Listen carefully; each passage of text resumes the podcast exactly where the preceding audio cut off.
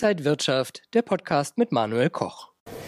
Die Aktienrente kommt aber Umfragen zeigen, die Mehrheit der Deutschen lehnt die Aktienrente eigentlich ab. Warum ist das so und welche Details sollten Anleger jetzt wissen? Das bespreche ich mit der Buchautorin und Finanzexpertin Jessica Schwarzer. Jessica, schön dich hier an der Frankfurter Börse zu sehen. Vielleicht starten wir mal ganz simpel.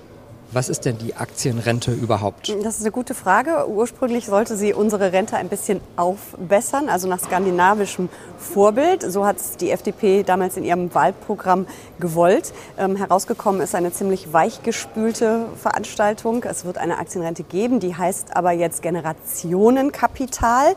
Das Kapital sagt schon, es geht um den Kapitalmarkt. Ähm, da soll eben investiert werden, aber es geht eben leider nicht nach skandinavischen Vorteil, ähm, Vorbild darum, ähm, dass wir mehr Rente bekommen, sondern es geht leider darum, dass wir nicht noch mehr Beiträge bezahlen müssen. 10 Milliarden Euro sind dafür vorgesehen. Das klingt erstmal viel, aber reicht das überhaupt für dieses System? Nein, auf gar keinen Fall reicht das. Also wenn wir von ähm, Renditen von 6 bis 8 Prozent am Aktienmarkt ausgehen, langfristig, ja auch nicht jedes Jahr, sondern im Schnitt, ähm, können wir ja ein bisschen rechnen, wie viel da an Ertrag rauskommt. Ähm, wenn wir uns dann andere Zahlen angucken, äh, es gibt Zahlen für 2021, da hat der Bund die Rentenkasse mit fast 80 Milliarden bezuschusst. Also da sehen wir mal, was das für Größenordnungen sind. 8 Prozent von 10 Milliarden oder dann eben diese fast 80 Milliarden. Es reicht überhaupt nicht, es müsste ein Vielfaches sein.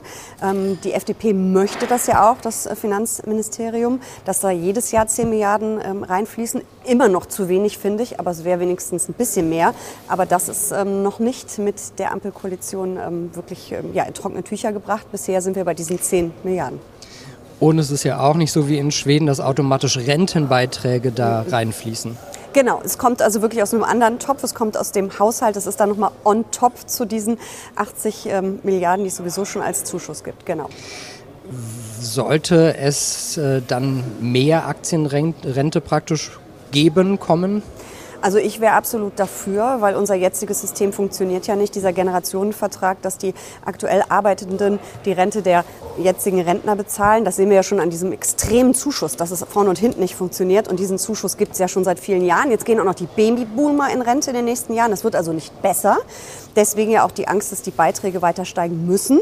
Und äh, da soll ja eben die Aktienrente gegensteuern. Ich würde mir wünschen, dass wir eine viel, viel größere Aktienrente hätten, einen viel, viel größeren Topf, dass auch Geld aus unseren Beiträgen äh, da reinfließt und dass man dann eben wirklich von den guten Renditen am Kapitalmarkt profitieren kann. Aber die Deutschen lehnen es ja leider auch ab. Ich glaube, ähm, Wahlen kann man mit dem Thema auch nicht gewinnen. Schwierig. Jetzt wird da, darüber schon länger geredet, aber ab wann startet das denn? Also es sollte eigentlich im vergangenen Jahr schon losgehen. Jetzt heißt es, es soll 2023 losgehen.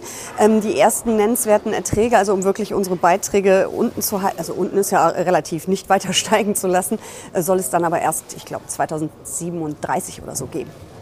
Wenn ich jetzt als Anleger für die Aktie als Altersvorsorge bin, was kann ich denn tun? Wie baue ich mir da eine vielleicht eigene Aktienrente auch mhm. auf? Diese eigene Aktienrente ist das richtige Stichwort. Also einfach selber fürs Alter mit Aktien, mit Aktien-ETFs, Aktienfonds vorzusorgen. Das kann man über Sparpläne tun, das kann man über Einmalanlagen tun oder über regelmäßige Einmalanlagen. Ähm, aber wichtig ist dabei eben langfristig zu denken, breit zu streuen, ähm, all diese Grundsätze der erfolgreichen Geldanlage, diese Grundregeln äh, zu beherrschen beherzigen, dann kann man da auch selber schon was machen. Es ist leider nicht in irgendeiner Form staatlich bezuschusst. Es ist leider auch überhaupt nicht äh, steuerlich absetzbar. Das sind dann wieder andere Verträge. Aber auch wenn man da ähm, sich mal anschaut, ähm, private Rentenversicherung, Rüro Priester, auch da kann man ja jeweils in äh, Produkte gehen, die die stärkere Aktienquote haben. Also man sollte immer schauen, dass man bei der Altersvorsorge eine möglichst hohe, dem eigenen Risikoprofil geschuldete natürlich Aktienquote hat. Also noch muss man, wenn man eine wirkliche Aktienrente mhm. will, auch selber ordentlich was dafür tun. So ist es. Dankeschön an Jessica Schwarzer, Buchautorin und Finanzexpertin hier an der Frankfurter Börse. Und danke Ihnen und euch, liebe Zuschauer, fürs Interesse. Alles Gute und bis zum nächsten Mal. Und wenn euch diese Sendung gefallen hat, dann abonniert gerne den Podcast von Inside Wirtschaft und gebt uns ein Like.